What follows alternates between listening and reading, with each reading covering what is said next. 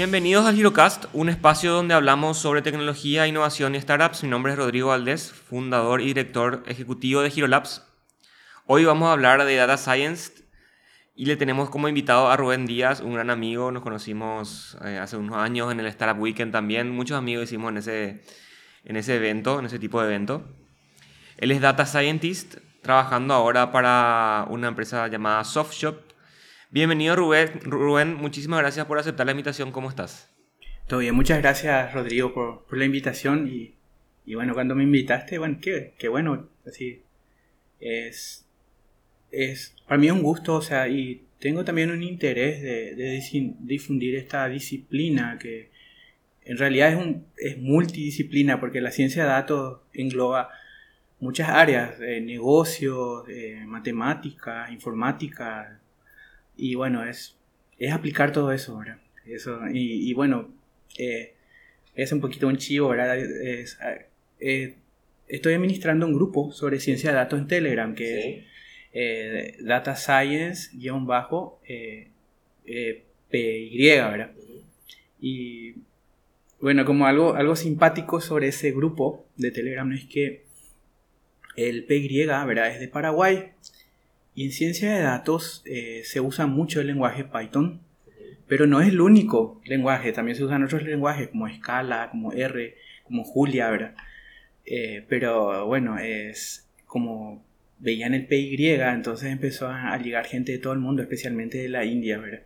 Y, entonces la, la, comunidad, vamos a decir que tiene eh, mucha gente de Paraguay, mucha gente de la India, también algunos de otras partes de Latinoamérica, algunos de Europa y de otras partes del mundo, como de, de, incluso de África y, entonces vos creaste el grupo como para que sea Data Science Paraguay y terminó ser, siendo Data Science Python. confundiendo, con eso. ¿verdad? Pero creo que hoy en día ya se entiende de que es Paraguay porque la, la, la, mayoría de las personas que escriben ahí ya, eh, ya. ya, escriben en español, obviamente, y también hablen de, de, temas relacionados a Paraguay, ¿verdad? Sí. Pero, pero Rubén, contanos un poquito cómo, cómo llegaste a este mundo de, del Data Science. Eh, entiendo que sos eh, licenciado en análisis de sistemas y, bueno, ¿cómo llegaste al mundo de, data science? Bueno, hace, hace unos años, o sea, inicié una maestría, ¿verdad? En sistema informático en la Universidad Autónoma, ¿verdad? Y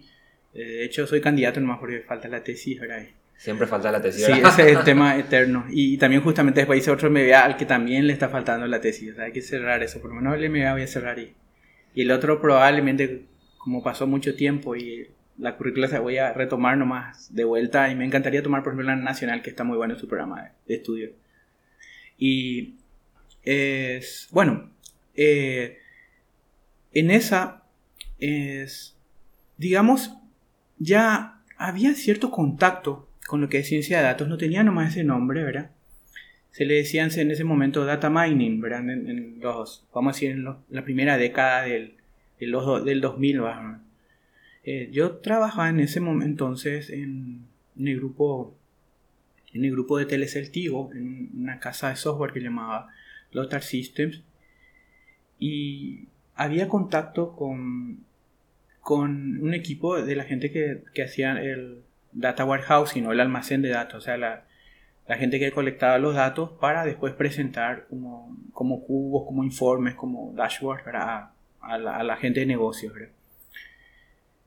Y ellos estaban ya haciendo algunos trabajos sobre el tema de minería de datos. Por ejemplo, lo que generalmente hacían en, en las telefónicas, en ese momento se hacía en, Tigo y lo mismo también se hacía en núcleo, o sea, personal.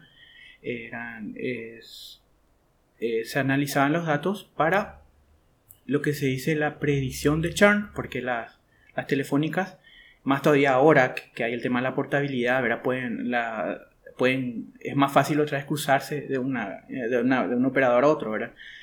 Entonces ah, tienen que detectar eh, quiénes son los clientes más propensos a irse, entonces buscan, buscan cómo predecir eso y intervenir, no sé, ofreciéndole planes, conversando, unas cosas así. O sea, vos estabas trabajando en una empresa donde... Escuchaba que otra gente estaba trabajando en eso y me parecía cool, ¿verdad? Buenísimo. O sea, o sea veían, por ejemplo, famoso cuando estaba... Cuando te querías portar, ahora mismo... Eh, ah, funciona bastante bien porque yo... Eh, funciona bien, pero creo que le falta aún, porque a mí, por ejemplo, me llamaron cuando me porté, de la empresa que me portó, sí. me porté me llamó un día después de que me haya portado. Y claro, todavía no tenía esa información cerrada. No, pero, pero sí, ¿verdad? Entonces, a partir de ahí vos encontraste eh, o sea, una, curiosidad hacia el, tema de ciencia de datos. Así mismo, ¿verdad? Entonces, eh, y después cuando, eh, y justamente en, la, en esa maestría se tenía eh, data warehousing como una materia, o sea, como armar el almacén de datos para, para información corporativa, ¿verdad? Y, y, todos los, todas las metodologías, las buenas prácticas, por ejemplo, por ejemplo la, una buena metodología es la de Kimball, ¿verdad? Para, para armar el data warehouse. Y, y su, su, rival es otro teórico que se llama Aymon, ¿verdad? Incluso hay unas guerras religiosas de, bueno, de, de seguidores de Kimball y seguidores de Aymon. Bueno, yo, yo entré en la, en, en, la tribu de Kimball, ¿verdad? Más elegí ese bando. Y, y también después se dio eh, la, una otra materia que era eh, data mining, o sea, minería de datos, o sea, como...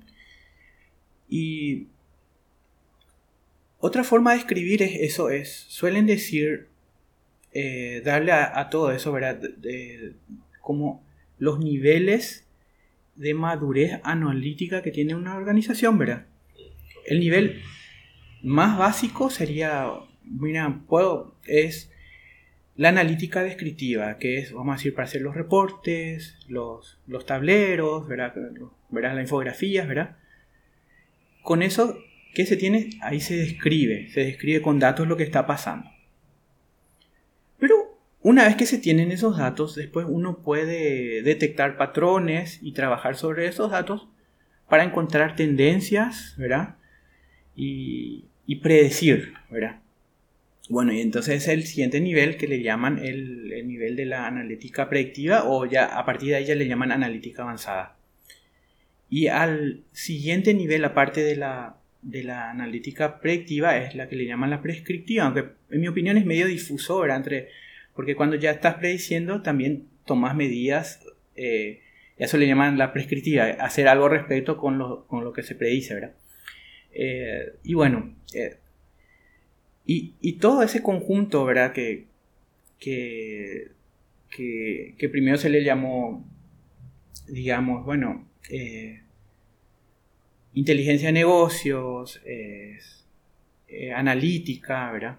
O sea, la, la inteligencia de negocios tradicional, ¿verdad? Es lo que le llaman analítica. Bueno, el siguiente nivel de evolución sería de madurez, ¿verdad? Sería la, analítica eh, predictiva y prescriptiva.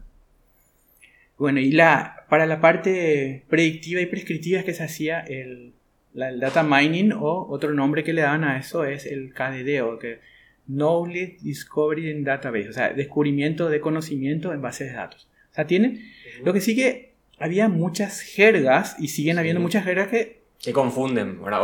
que, confunden. es que son difusas, ¿verdad? Y difusas y se solapan a veces, pero, o sea, uno puede ser más específico de eso, pero más o menos es... Eh, KDD es similar a data mining, pero realmente KDD sería todo el proceso completo, ¿verdad? Entonces, bueno, pero eh, hasta cierto punto puede ser, sin ser muy puristas, ¿verdad? Eh, intercambiables, ¿verdad? Y a todo eso le empezaron a llamar desde eh, fines de, de, los dos, de la década del 2010, no, de la década del 2000, ¿verdad? Después vino el 2010, ¿verdad? Eh, ciencia de datos o data science. O sea, como que... Todas las metodologías, tecnologías, todo eso mismo. conocimiento. eso mismo. En, que, que, que mencionas se engloba en data science. Y incluso es multidisciplinario porque, bueno, es como tenés negocios, para que conocer el negocio, eh, matemática aplicada, tenés también informática porque hay que procesar datos, base de datos, todo, o sea, programaciones. Y después se toman incluso ideas de varias disciplinas, por ejemplo, de, la biología, ¿verdad? Las redes, eh, eh, por ejemplo, no sé, las redes neuronales, los algoritmos evolutivos, toman, es el ejemplo de la evolución, ¿verdad? Después incluso se inspiran en, en, hasta en ideas de sociología. O sea, es, es como que se, se, fusionan varias, eh, varias corrientes, ¿verdad? Y, se aplica, ¿verdad? Bueno, todo eso es... No estoy siendo muy estricto en la definición, pero más o menos eso es, es ciencia de datos. O data science. Y hubo un artículo famoso en la revista de Harvard Business Review en el, no sé, ahí por el 2010 o 2011, que definía como eh, la profesión de data scientist como la más sexy del siglo XXI, o sea, era como que era la, más promisoria. Y, bueno, lo, que sí es que, eh, por ejemplo, más adelante tuve la oportunidad de trabajar remoto y la paga, o sea, por ejemplo, la paga de, de un desarrollador de software es, es buena, incluso está por encima del mercado, ya sea local o, o, o, para afuera, ¿verdad? Trabajando para afuera, trabajando remoto para afuera. Pero el que se está dedicando a ciencia de datos tiene otra vez un poquito más, ¿verdad? Esa es la parte que también motiva un poco, ¿verdad? Porque es, digamos, pero es una cuestión de oferta y demanda nomás, es, por eso nomás claro. es, sí, eso nomás es, porque hay una escasez nomás es, entonces se puede de, está, hecho, de, sí. hecho, de, eso sí. se trata, ¿verdad? Sí. Justamente, creo que en el rubro de la data science, y bueno, en el rubro del software también, ¿verdad? Uh -huh. Hay una demanda creciente y nos, que no está siendo satisfecha, uh -huh. por lo cual la oferta de buenos desarrolladores o data scientists es eh, menor y, uh -huh. por, por, lo tanto, también eh, los precios, o sea, los salarios también son mayores, ¿verdad? Sí. Ahora lo que me estaba nomás preocupando, ¿verdad? Bueno, pero por ahí es una cuestión de tiempo, nomás y en algún momento más temprano que tarde se va a dar, ¿verdad? Es que todavía está costando que despegue en, en nuestro medio, ¿verdad? O sea, hay mucha gente que hace esto o que se dedica a lo que yo estoy haciendo es, está trabajando para el exterior porque todavía no hay tanto eh, local, o sea, de repente hay nichos. Tanto trabajo local. Sí, están haciendo, por ejemplo, comenzaron, como había comentado, una telefónica, ¿verdad? O sea, uh -huh. eh, las telefónicas están haciendo, algunos bancos también están haciendo, ¿verdad? Están haciendo trabajo y, algunos, por ejemplo, en el ambiente retail están trabajando sobre eso, eh, por ejemplo, Unilever. Pero Unilever eh, está contratando consultoras del extranjero. No están haciendo todavía. Es más, quiero equivocarme y espero que equivocarme. O sea, probablemente en algún momento se van a dar cuenta que también hay talento local. Y, algo que está también pasando mucho es que por Becal y, todo, y otras, está mucha gente que está yendo becada a Europa o a los Estados Unidos o a, China o a, Jap a, Japón o Corea, ¿verdad? Vuelven con formados en eso. Entonces es como que se, digamos, está empujando un poco para arriba, ¿verdad?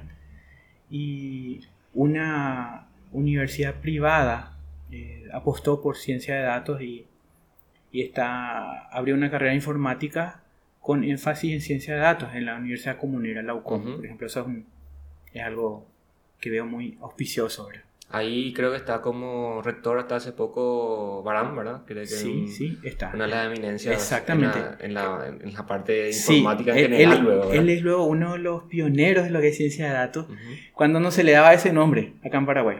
Claro. Incluso él trabajó, o sea, tiene trabajo de investigación, papers y eso, o sea, eso es lo que... Así mismo, el doctor Barán. Bueno, entonces, ¿puedes contarnos, Rubén, cuál es el career path de una persona que quiere aprender de ciencia de datos? Y bueno, digamos, es... ¿Qué es lo primero que tiene que aprender, verdad? Me claro, imagino. claro, sí, sí, sí. La, bueno, un poco curiosidad, ¿verdad? De, ¿verdad? Con eso, ¿verdad? Y no necesariamente yo vine del mundo de la informática, pero no necesariamente se pueden ir de ese mundo, ¿verdad? Hay, hay gente que viene de, otros, de otras áreas, ¿verdad? es hasta simpático porque mucha de la gente que, que hizo que está haciendo ciencia de datos vinieron de la física eso o, o sea algo que nada supuestamente nada que ver ¿verdad? pero, hecho, pero tenía tuvimos, formación matemática por claro, eso sí de hecho tuvimos un invitado hace poco sí. eh, en este espacio también uh -huh. que era justamente matemático estudió uh -huh. afuera sí. eh, y, y, y, y, vio como unas eh, data science como un lugar de aplicación de, de, lo que él estuvo aprendiendo en el área de matemática, ¿verdad? Sí, así mismo, eso. Y entonces, es... Bueno, yo voy a contar cómo fue mi experiencia, ¿verdad? Pero por ahí eso se puede... No necesariamente seguir ese mismo camino, pero... O sea, ¿cómo, me pasó? Pero está bueno, ¿verdad? Sí. Nos va a contar la experiencia de una persona que tiene bases de, de software, de, de, de, una licenciatura, quizás una ingeniería informática. Sí. ¿Qué es lo que tiene que hacer a partir de que tiene una carrera de grado terminada o, eh, o, o, terminar? Claro.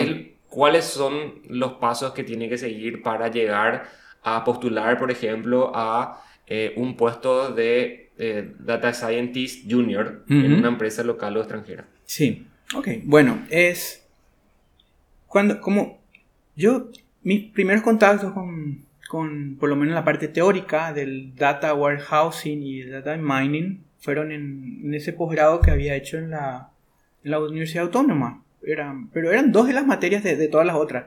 Pero esas fueron las que despertaron mi, mi interés.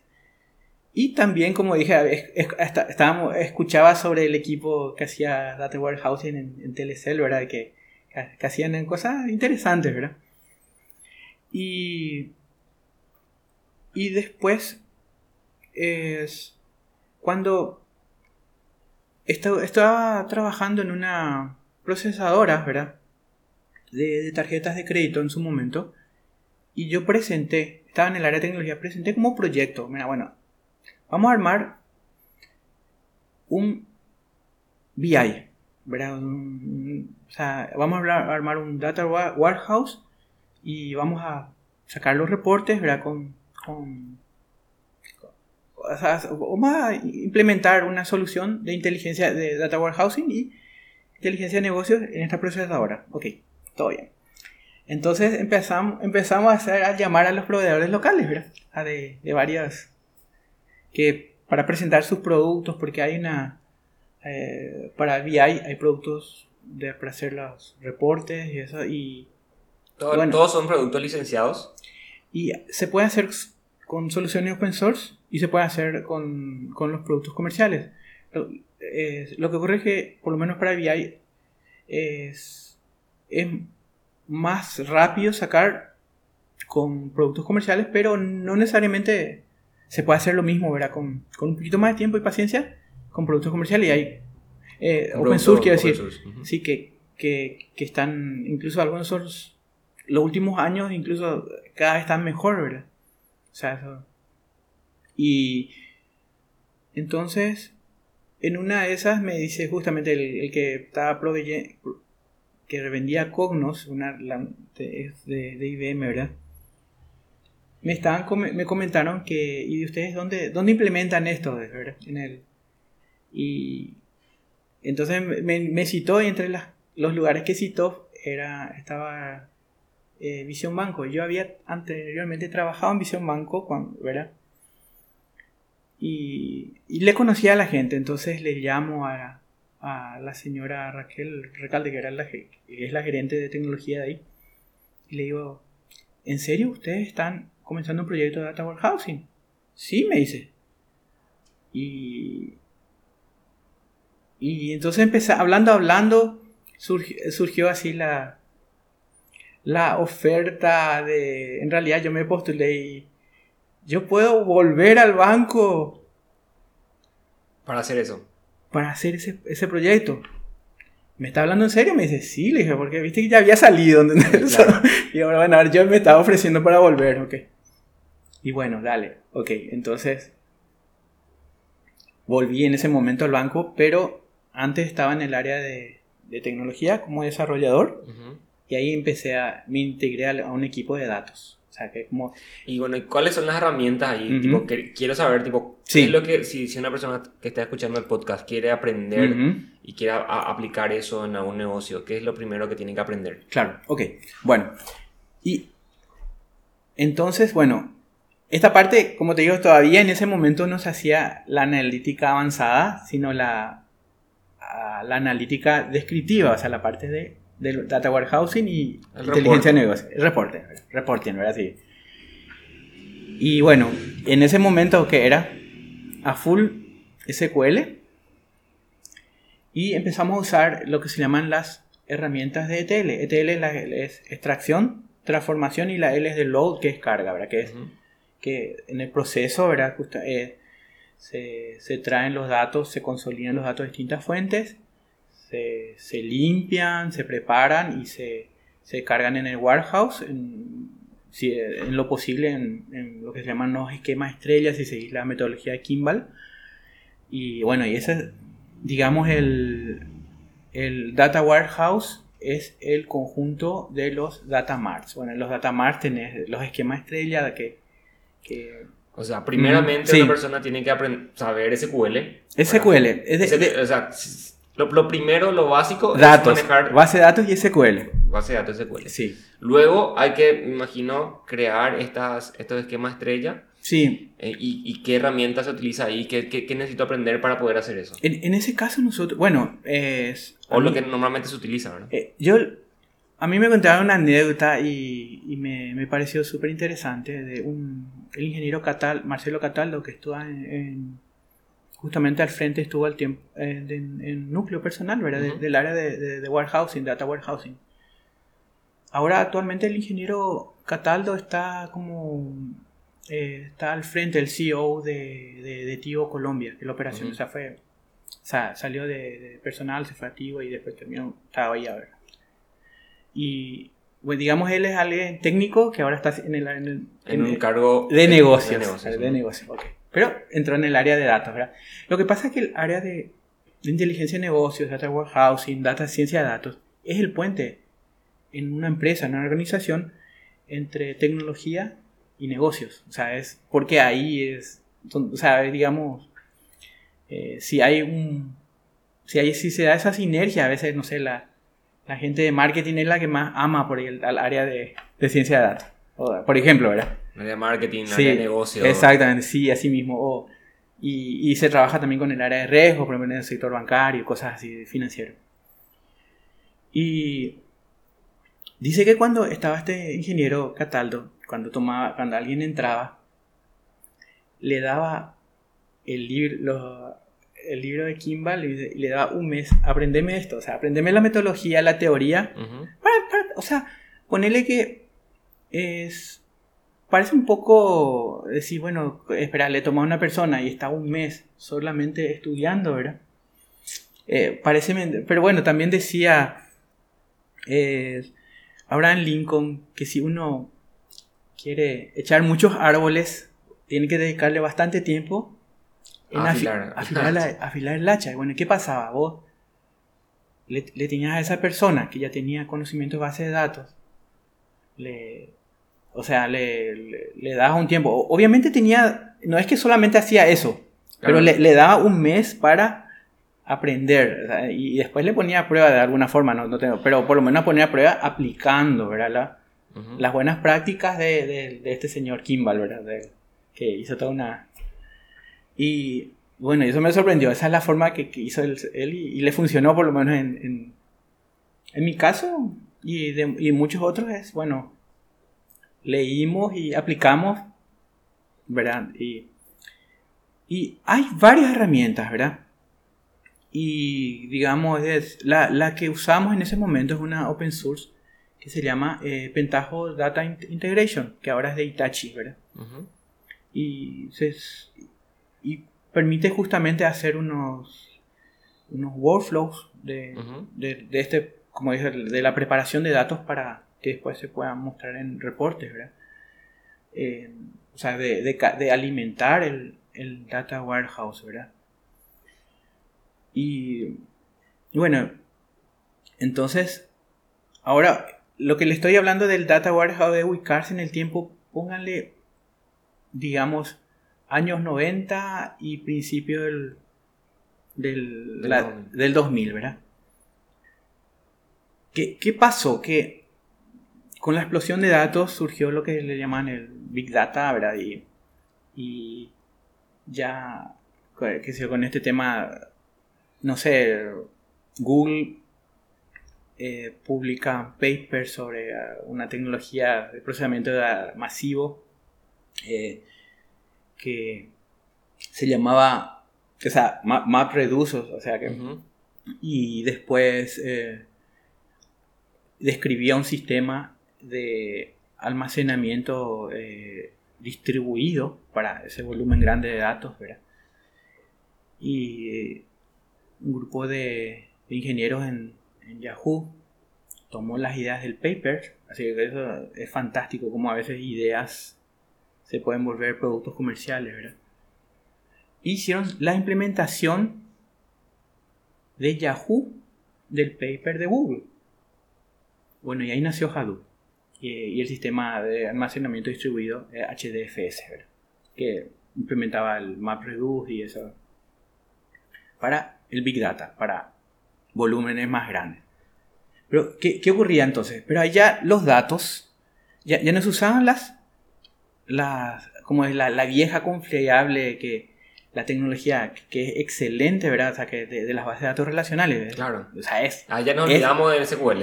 O sea, sí y no. O sea, que al final, al final, se vuelve otra vez a eso. Eso es lo más simpático. Eh, pero, digamos, como cuando los volúmenes eran ya muy grandes, ya no se podía más manejar con eso. Entonces encontraron otras técnicas, pero... Y, y bueno, entonces también ya empezaron a aparecer datos que no eran solamente estructurados, porque cuando, habla, cuando hablábamos del, del, warehouse tradicional, data warehouse, de la metodología Kimball o Aimon, ¿verdad? se guardaban datos estructurados, o sea, está en tabla, tabulado, ¿verdad? Lo que está en una base de datos común, ¿verdad? Pero empezaban a tener datos de, de páginas web, HTML, tenías JSON, eh, XML, tenías imágenes. En formato, no, en formato no relacional. Exactamente, tenías imágenes, o sea, tenías eh, sonidos, o sea, documentos, o sea, eh, o sea, tenías tipos de datos que no eran esos datos que estaban en tablas, ¿verdad? como en la base de datos tradicional, eh, con un motor de vaso de, que, de consulta SQL, ¿verdad? Y, y, bueno, entonces surgieron otras alternativas y a eso le llamaron no SQL, ¿verdad? Y bueno, entonces, ¿qué tenías ahí otra vez? Distintas formas de, trabajar con eso. Que por ejemplo, clave valor, en un caso de eso es eh, Redis, ¿verdad?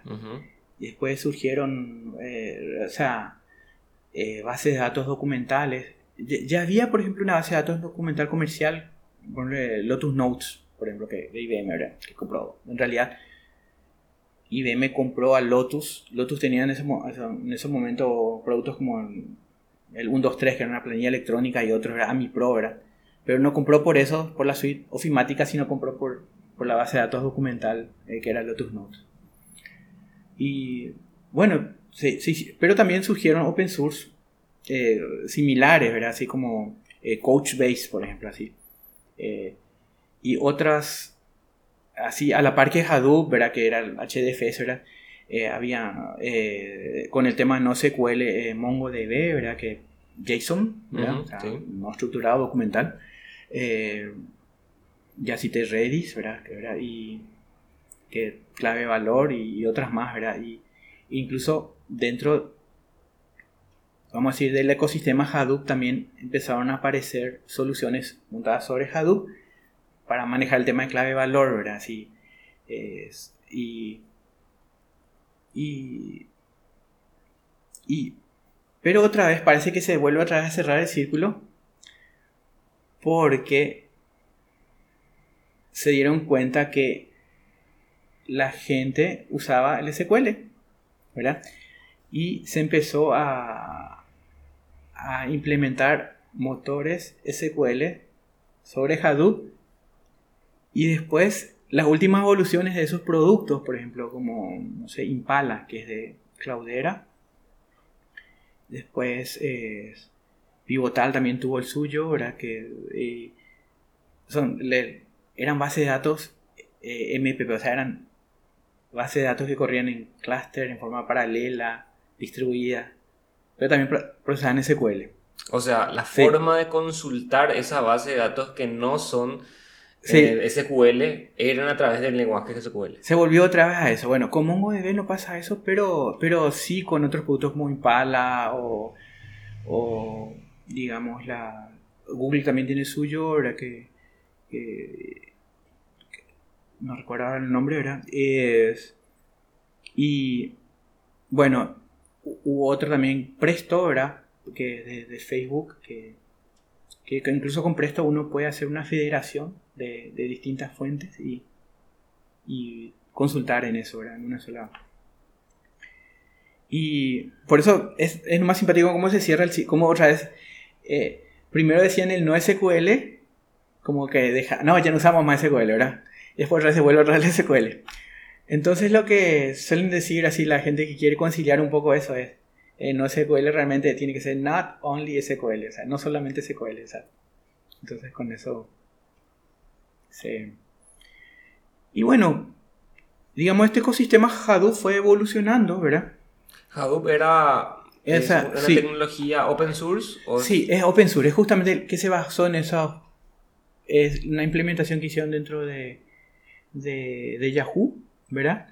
De, de, los papers de Google, ¿verdad? Sobre, sobre el procesamiento masivo, esto de eh, MapReduce y el sistema de archivos distribuido. Bueno, el, entonces el, el framework o la plataforma fue Hadoop y el sistema archivo distribuido fue el HDFS, o sea, Hadoop File System, ¿verdad? Que, Bueno, eso evolucionó, surgieron soluciones mejores, ¿verdad?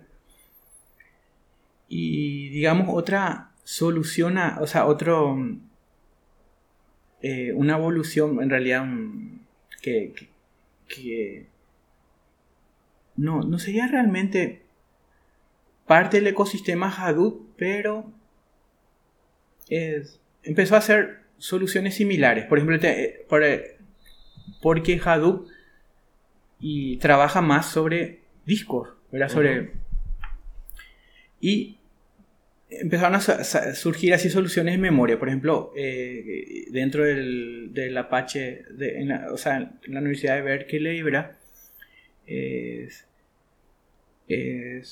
Empezaron a trabajar y desarrollaron em, una otra plataforma que se llama Spark, ¿verdad? Que es en memoria. Y muchos de los trabajos que se hacían con Hadoop ese procesamiento de, que se hace con Spark eh, se, empezó a hacer en, eh, en forma mucho más eficiente, ¿verdad? Y aunque no es correcto decir que, que, que, Spark es la evolución de Hadoop, es que también hay muchas cosas que se solapan, ¿verdad? Pero, pero digamos, Spark también trabaja más en memoria, pero también eh, trabaja en cluster, en procesamiento distribuido. Y nuevamente en Spark se implementó un motor SQL. Pero también dentro de la plataforma de, Spark eh, se, se, implementó algoritmos de, lo que estaba diciendo de ciencia de datos, ¿verdad? De lo que, de, lo que le llaman también machine learning o o aprendizaje computador o aprendizaje automático, si traducimos al castellano, donde se, que se implementaron dentro de esto para trabajar de manera, digamos, distribuida y, con grandes volúmenes de datos. Y, y bueno, la empresa que...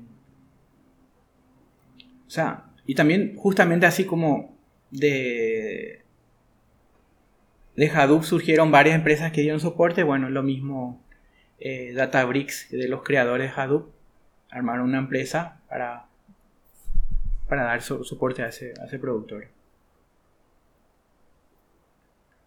Y bueno, entonces, digamos, ¿qué es?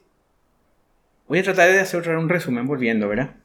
Para hacer el siguiente nivel, ¿verdad? El siguiente nivel de predecir. ¿Qué sería la analítica predictiva? Primero dijimos que la inteligencia de negocios tradicional, la que más se conoce, ¿verdad? hoy día, por ejemplo, las herramientas más populares para inteligencia de negocios serían eh, de Microsoft, el Power BI. Y hay otra que es de la Gran 7, pero es comercial también. Bueno, el Power BI también es comercial, ¿verdad? Eh, eh, ¿verdad? Y ClickView. Bueno, y IBM tiene Cognos, ¿verdad? Sí es... Otra que es muy buena también es MicroStrategy, ¿verdad? Que, que tiene, da soluciones para ese tema. ¿verdad? Todas esas herramientas son, Son- para Business Intelligence. Business Te Intelligence, permite sí, sí. consultar una base de datos, un, eh, eh, Sí. una base de datos y mostrar la información o procesar la información para Sí, mostrar. para mostrar y, y como en forma de reportes o tableros o visualizaciones. Lo ideal sería que en lugar de consultar a los sistemas de producción, ¿verdad? Se Eh, tenga una copia, ¿verdad? Sí, y incluso una copia formateada O específicamente. para, para Que son analítica. justamente son los data warehouse. ¿verdad? Exacto, sí, los data marts del data warehouse, exactamente. Entonces, eh, sería, esa sería la forma más, la, la deseable, ¿verdad? Claro, o sea Sí. que vos tenés tu base de Ujú. datos en producción, que es la que procesa toda la información. Sí. Lo que haces es hacer una copia procesada a través de un proceso Y ETL. ETL transformado otra vez en los data marts y, y se hace la consulta sobre esos data marts. Eso sería la... Ok, todo ese proceso eh, se consulta de nuevo con herramientas tipo Power es- BI, exactamente, sí. eh, Eh, Tableau y demás. así, así es. Así ¿Y ¿Cómo se hacen? ¿Con qué, ¿Con qué tecnología se hacen en este caso eh, los data marts? Bueno, ah, no, y. o sea, se, se, se pueden usar, hay varias herramientas, ¿verdad? Yo, en mi experiencia, la que usaba era la. Esta open source de. de que es. Pentaho Data Integration, ¿verdad? Ok, entonces Después está- hay otra que se llama Talent, también es open Talent, source, sí. ¿verdad? Pero hay otras comerciales que hacen eso, ¿verdad? Informática y qué sé yo. ¿sí? Entonces, si, uno- si, uno- si un estudiante quiere aprender, ujú. podría, bueno, obviamente con una base de SQL, vamos a decir Sí. que estamos trabajando con datos relacionales, Sí, puede utilizar, por ejemplo, Pentaho o alguna de estas para hacer Ujú. eh, su data mart para después utilizar una herramienta tipo Power BI, Tableau para poder hacer los reporting. Así mismo es. Hasta ahí tenemos. Así, bueno. Ahora, digamos en la modernización de terminologías, la persona encargada de hacer eso, de armar, de construir el warehouse y cuando se empieza a usar datos no estructurados, el data lake, porque tenés el data warehouse y entonces el data lake. Y en el data lake están los no Todo lo que estructurados. no- no estructurado. El proceso ETL también se puede hacer un proceso ELT al revés. o sea, se puede hacer la extracción, la carga y la transformación. O sea, es- son enfoques, ¿verdad? Eh, ese rol ah, se llama ahora, se le llama ingeniero de datos, Ok. el data engineering. O sea, el ingeniero de datos es el que agarra la información que Y pre- está y prepara como para que el data scientist después entre a hacer Exactamente. su metodología Sí, o su trabajo. Exacto. O, o el data analyst, ¿verdad? Con, o, o el usuario final, ¿verdad? O sea, vamos a decir, es el, digamos, el que construye todo sería el data engineering. Eh, Ok. Y por eso incluso para nuestro medio eh, me parece una, un, un rol muy interesante, porque pero al final, no sé, no sé si te das cuenta que acá en nuestro país que somos muy generalistas, ¿verdad? Ujú. Y, y no está mal, ¿eh? Mira, mira que... Porque haces todo, ¿verdad? Desde Claro. el principio hasta el fin, ¿verdad? Hasta armar el producto. O de repente Final. no hay, no hay, Sí. no, no hay recursos para tener, para tener una persona mu- mu- para... mucha especialización. sí. Bueno, entonces... Es, y bueno, lo que se le llama el, el data, la ciencia de datos después se especializó, Ujú, claro. ¿verdad? Y bueno, y en- digamos los roles principales serían, por ejemplo, el, el data engineering, o sea, el ingeniero de datos, Ujú. ¿verdad? Que prepara los datos. El, el que consume los datos es- sería el analista de datos, ¿verdad? El data analyst, ¿verdad? Que puede ser un usuario de negocio, no, no es necesariamente un usuario técnico, ¿verdad? Con esas herramientas de, de BI, ¿verdad? O, o si no, puede estar disponible para todos nomás, pero a veces el data analyst suele ser también autor de, est- con estas herramientas de, de BI, ¿verdad? Es- y bueno, el científico de datos mismo, ¿verdad? El data science. Porque el data scientist también puede ser data analyst, o sea, puede ser un rol nomás, ¿verdad? Puede ser data engineering, ¿verdad? O sea, También. sí. Engineer, sí. El desarrollador, como Sí. decir desarrollador web, Sí. desarrollador backend. Eh, exactamente, sí. Pero desarrollador al fin. Entonces, Eh, data scientist puede ser data engineer o eh, data Eh, analyst. Data analyst o data scientist a secas. Y últimamente surgió otro rol, ¿verdad? Que le llaman el Machine Learning Engineer, que es, digamos, es el, los, el equipo científico de datos construye los modelos, ¿verdad? Predictivos. Y esos modelos predictivos para ponerse en producción, ¿verdad? Se publican como, como APIs o como APIs, como web services, ¿verdad? REST, ¿verdad? Bueno, y hacer ese trabajo es el que hace el Machine Learning Engineer, el que pone en producción, eh, o sea... O sea, y esa APIs lo que hacen es eh, reciben información y a partir de esa información predicen, la predicción. Predicen y con eso se, se integra al, al, sistema de la organización de la empresa y, se hace. Por ejemplo, un ejemplo de eso es, el caso típico en las, en las, en, las empresas financieras, ¿verdad? O sea que, cuando comienzan un proyecto así de, data mining o de ciencia de datos o de analítica, como le quieran llamar, avanzada, En, en un banco, una financiera, una cooperativa, es lo que el primer caso típico es hacer lo que se llama un scoring crediticio. ¿Qué es un scoring crediticio? Es un puntaje y de acuerdo a ese puntaje eh, se, se evalúa si la persona que está solicitando un crédito va a pagar o no. O sea, entonces, ¿por qué? Porque es importante predecir que va a pagar. Porque, bueno, hasta resulta obvio, ¿verdad? El, la, la institución financiera perdería dinero si el que está prestando termina no pagando, entra en mora. Pero también puede pasar lo contrario, puede ser que se le rechace a una persona que hubiese sido un buen pagador. Entonces ahí hay una pérdida de negocio. Y entonces hay unas reglas empíricas de los expertos que definen la gente de riesgo, que son muy válidas. Ojo, no, no, no estoy ni siquiera eh, poniendo en duda eso, sino lo que se hace con, las, con los algoritmos de ciencia de datos es optimizar eso.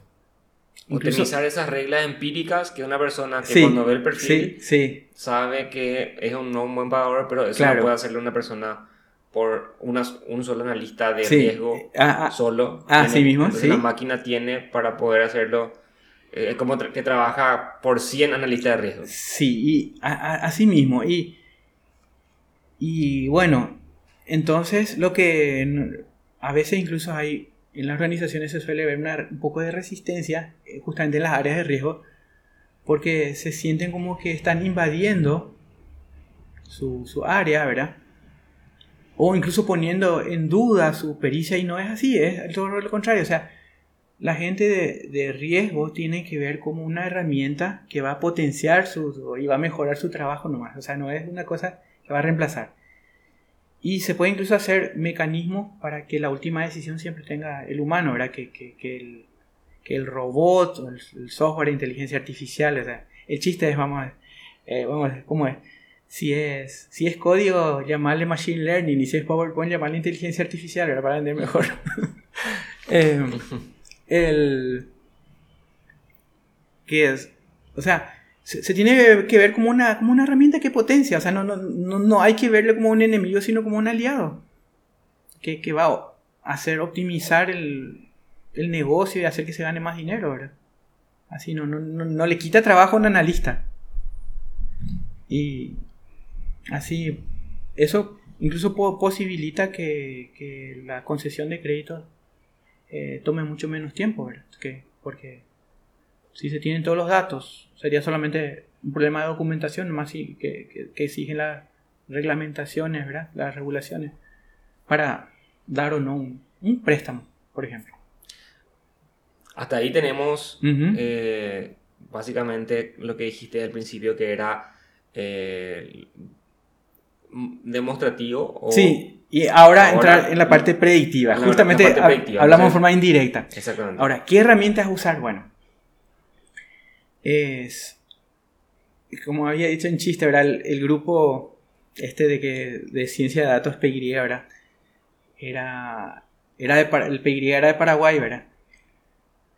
y que no era solamente Python, ¿verdad? Entonces hay muchas herramientas, algunas herramientas incluso no requieren codificar, ¿verdad? Por ejemplo, hay muchísimas, ¿verdad? Es, eh, eh, algunas más baratas, otras más caras, eh, otras gratuitas, ¿verdad? Por ejemplo, una Nime o Kanime se escribe, por ejemplo, esa es gráfica, se, se dibuja workflow de, de KDD, ¿verdad? De, de, data mining, de, de ciencia, se hace en forma gráfica y incluso se, puede, se puede usar esa herramienta para hacer LTL. O sea, no, no, está hecho para eso, pero también se puede usar para eso. O sea, es... También puede incluir ese proceso. Sí, uno puede ingeniarse para usar también Canime para hacer un ETL, ¿verdad? O sea, funciona muy bien, ¿verdad? y otra similar a eso, justamente, incluso hasta fue simpático porque nos, estaba contando un...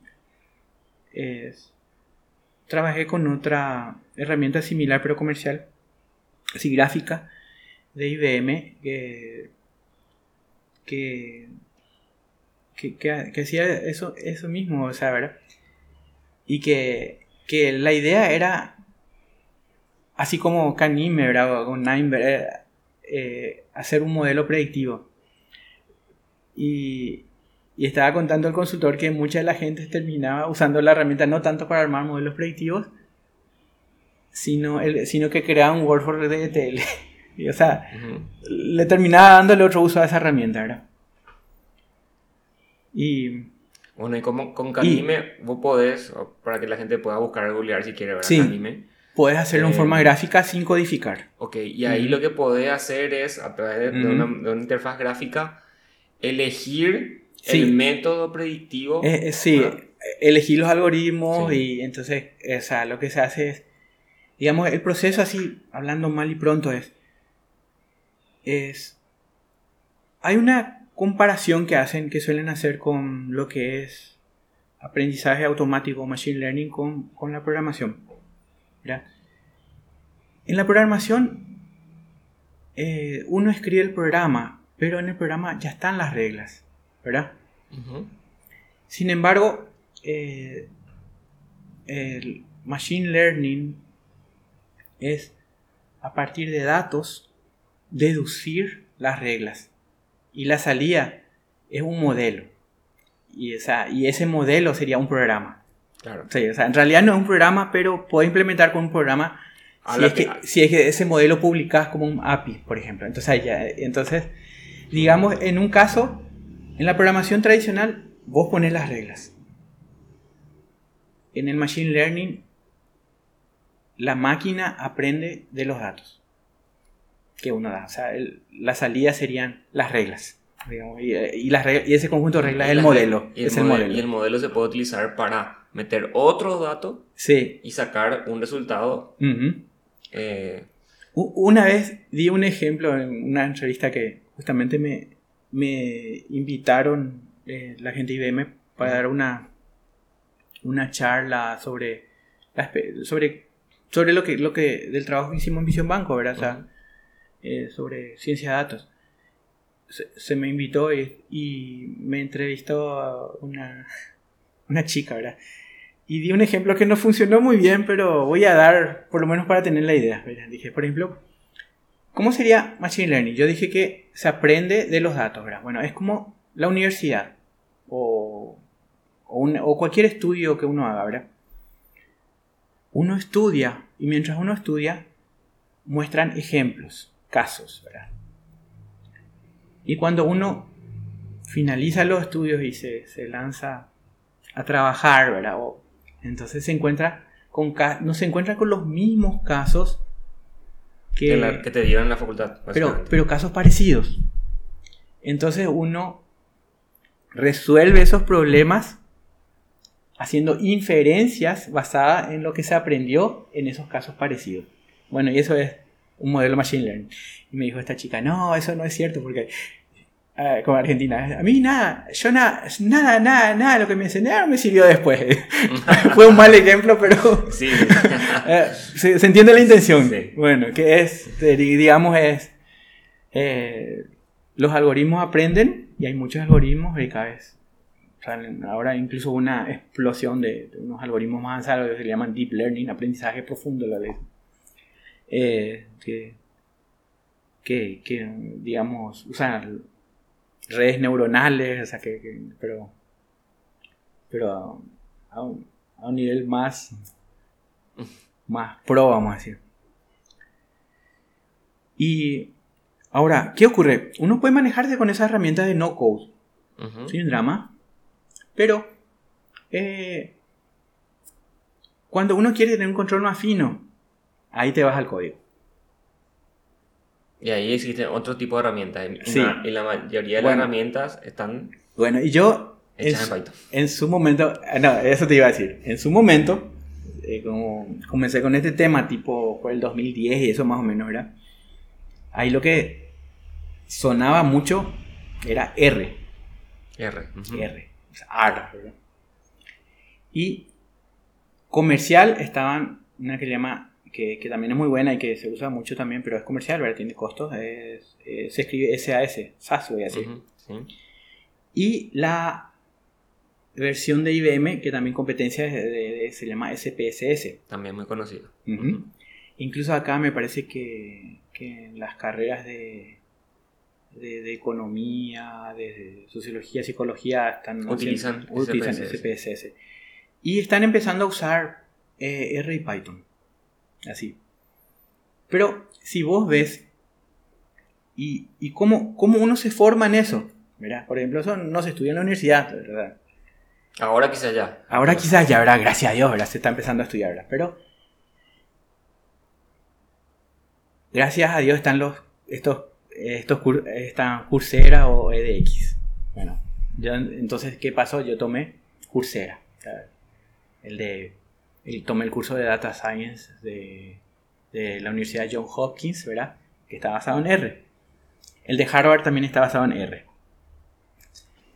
Y incluso el, el que para muchos es el mejor curso introductorio de Machine Learning es uno de la Universidad de Stanford, que tampoco está ni en R ni en Python, ni en Python está en MATLAB. En MATLAB. En MATLAB. Así. Eh, es el de, el de Stanford. Y bueno, entonces cuando querés un control más preciso, parámetros, ¿verdad? Usas R. Bueno, yo empecé a usar R. Pero como dije también, en ese momento R era más académico y empezabas a aplicarse en la industria Python. Pero con el tiempo, Python se impuso y R queda un poquito más relegado. relegado. Pero, por ejemplo, hay un, una... Es más, te recomiendo que le entrevistes a Ma, eh, eh, que, que, hizo una solución de Machine Learning ¿verdad? Es para tasar propiedades inmuebles, Place Analyzer. Ah, sí, ya, ya, ya vi su producto. Sí. Excelente. Bueno, ese es un producto de, de Machine Learning, de aplicación práctica de inteligencia artificial, porque aprendió, bueno, eh, el autor hizo en R. O sea, o sea, no le menosprecia a R. eso no, o sea, por eso incluso hasta, eh, bueno, si vas a aprender, hoy día diría, si vas a aprender solo uno, metele a Python, ¿verdad? Pero no está mal. Tener otras alternativas. No, que aprendan los dos. incluso pueden coexistir muy bien, o sea, uno puede... digamos, yo, yo no sé si es más por costumbre, por lo que aprendí, por ejemplo, la primera fase, que es la parte de, de explorar los datos, hacer gráficas, ¿verdad? para entender qué es, porque cuando comenzás tu problema, tenés que conocer los datos y ver antes de para empezar a trabajar. ¿verdad? Ese, ese lo lleva un aprendizaje de meses. No, y, ah, y, bueno, ahí hasta el Excel te funciona, ojo, ¿eh? las tablas dinámicas funcionan también, ¿eh? Eh, por eso SQL, Excel, o sea, OpenOffice también, LibreOffice, ¿verdad? Perfecto, anda, ¿verdad? Eh, o, o, las de Google, Google Sheets, ¿verdad? Eh, funciona muy bien, ¿verdad? Para eso. y, y, R, bueno, esa suelo hacer en la fase exploratoria. Después cuando empiezo a, a modelar, ahí paso a usar Python. También podía usar R. Pero O sea, lo, lo que está pasando nomás es que últimamente la mayoría, como 15 años atrás o a 20 años atrás, R estaba en la academia y Python casi no existía.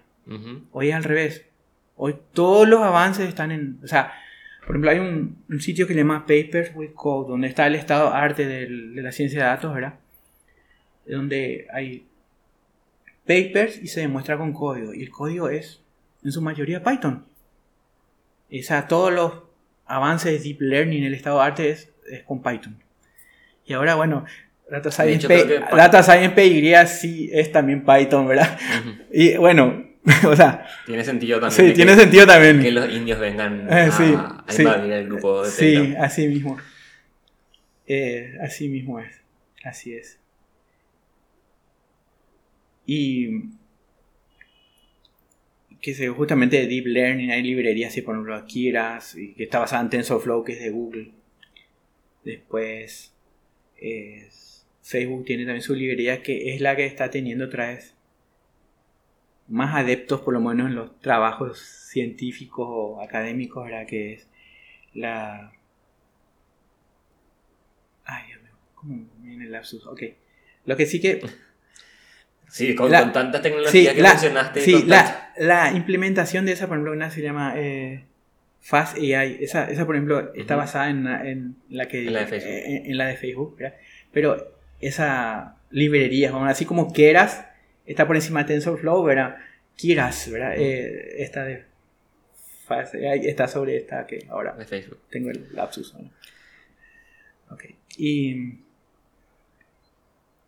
y bueno, entonces les recomiendo que tomen Coursera o EDX, ¿verdad? Platzi da también en castellano. Es-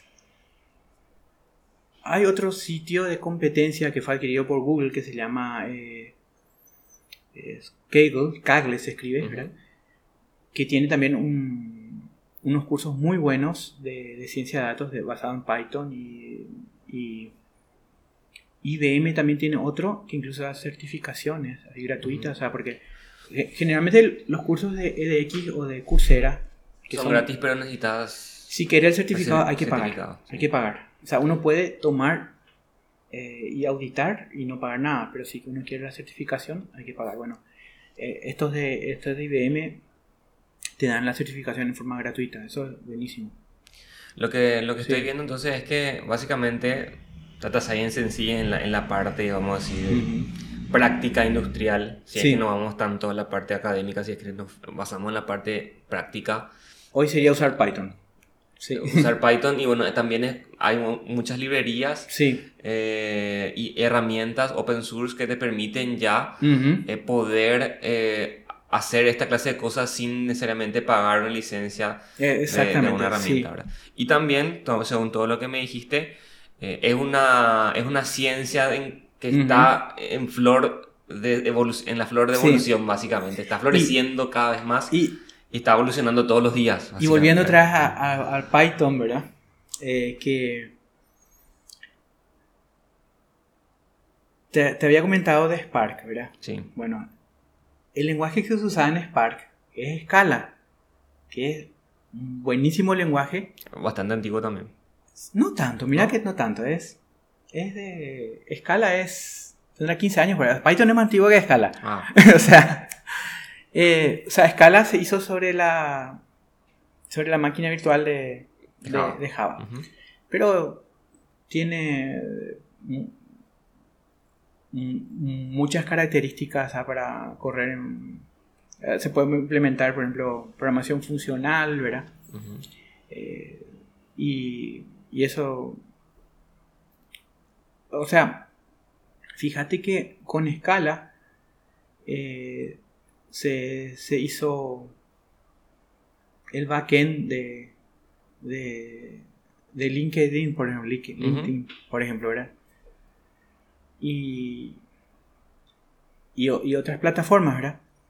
Y bueno, y Scala se empezó y se usa en, esta que, en la que te comenté, la, la plataforma de framework, plataforma de procesamiento para, para, Big Data que también tiene Machine Learning, ¿verdad? Es Spark. Pero últimamente la, la implementación de que el PySpark, que de, de, Python. La implementación de Spark en Python. Sí, eh, que bueno, que por debajo, ¿verdad? Se comunica con, con la con el backend, ¿verdad? Que está en Java, en Java Virtual Machine. Eh, están teniendo las mismas funcionalidades, o sea, en la, en la, de, de, que se conseguían con escala. Entonces, nuevamente otra vez, o sea, tenemos como volvemos Todo está a, traduciendo a Python. Sí, volvemos a Python y, y, volvemos a SQL, o sea, tenemos, tenemos así, digamos, con eso. Bueno, como, como pregunta final, ¿qué le diría a una persona que quiere iniciarse a este mundo de data scientist? Como decís, eh, una de las carreras más sexy del siglo, la, carrera más sexy del siglo XXI. Y, digamos, curiosidad, ¿verdad? Así, que le guste los datos, curiosidad, es herramientas, justamente, el lenguaje eh, Python, ¿verdad? También puede ser R, ¿verdad? ¿Por qué no ambos, verdad? Es... Recomiendo los cursos masivos en la web. Hay muchísimos recursos. Muchísimos son gratuitos. Es... Hay foros, comunidades. Les invito al grupo de Telegram, ¿verdad? Data Science, PY. Y, y bueno, lo que también pueden hacer es hacer un poco de lobby en las organizaciones de donde están para convencer a, digamos a los stakeholders, a los, la gente que toma las decisiones. A veces es la gente de tecnología, aunque más es la gente de negocio la que hay que convencer, para implementar ese tipo de soluciones dentro de la organización. Yo, en el banco donde trabajaba, que era Banco, era tuve la, la suerte de que la, la gerencia de tecnología eh, estaba abierta a las ideas mías y de otros compañeros. Y, bueno, eso ayudó mucho porque después la misma gerencia de tecnología era la que peleaba por nuestros proyectos arriba y, convencía al, directorio y se llevaban adelante los proyectos. Es, un caso y, digamos eso fue cuando cuando estaba en el banco el primer producto predictivo se hizo con una consultora del extranjero, una consultora argentina. Y lo que hicimos fue es aprender de la consultora para poder hacer in-house, usted. In-house, eso mismo lo que hice. Entonces, adquirir know-how. Es, incluso yo pedí permiso en el banco y hablé con la consultora también si no había problema de que yo me vaya a hacer una pasantía y ver cómo realmente trabajan ellos, ¿verdad? Y estuve así unos 15 días en Buenos Aires Bueno, un tema más de comunicación, porque yo era la contraparte del banco, el que iba a proveer los datos, ¿verdad? porque estaba justamente en el equipo de Data Warehousing, entonces había de dónde sacar los datos para entregarle lo que ellos necesitaban. Pero también quería ver cómo estaban organizados, cómo estaban trabajando, qué estaban haciendo, ¿verdad? O sea, cómo... Aprender de ellos. Aprender de ellos. Y bueno, esta consultora usaba SPSS, ese software de IBM que les dije, ¿verdad? Pero había un, un, un uno de los integrantes era un matemático expatriado que volvió. Estuvo trabajando en, Europa y quiso volver a, Buenos Aires, ¿verdad? Y él usaba Python y R. Y había algoritmos que no estaban ni siquiera de manera comercial implementados en esa herramienta, en SPSS.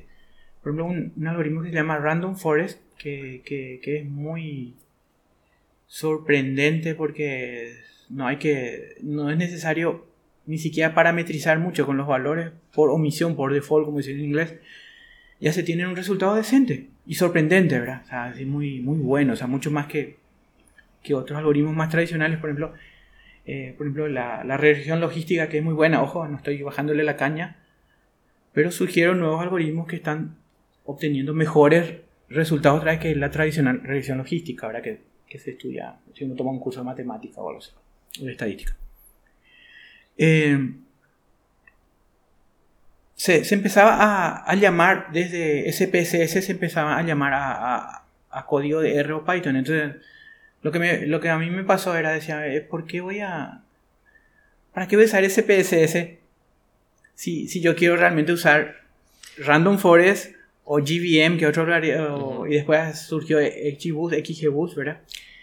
Eh, o, o, una red neuronal, ¿verdad? Eh, de, de, repente esas herramientas, así que sí, SPSS. Era un puente, entonces sí. yo, ¿por qué no voy directo nomás a la, a la fuente? Bueno, claro. yo en ese momento aposté por R, podía haber apostado por Python, ¿verdad? Pero, pero después me fui. Bueno, muchísimas gracias Rubén, uh -huh. eh, un gusto haber escuchado todo, todo lo que, toda, toda, tu trayectoria y también que nos cuente un poco la uh -huh. historia desde dónde nace Data Science y un poquito de, de las tecnologías que se pueden utilizar.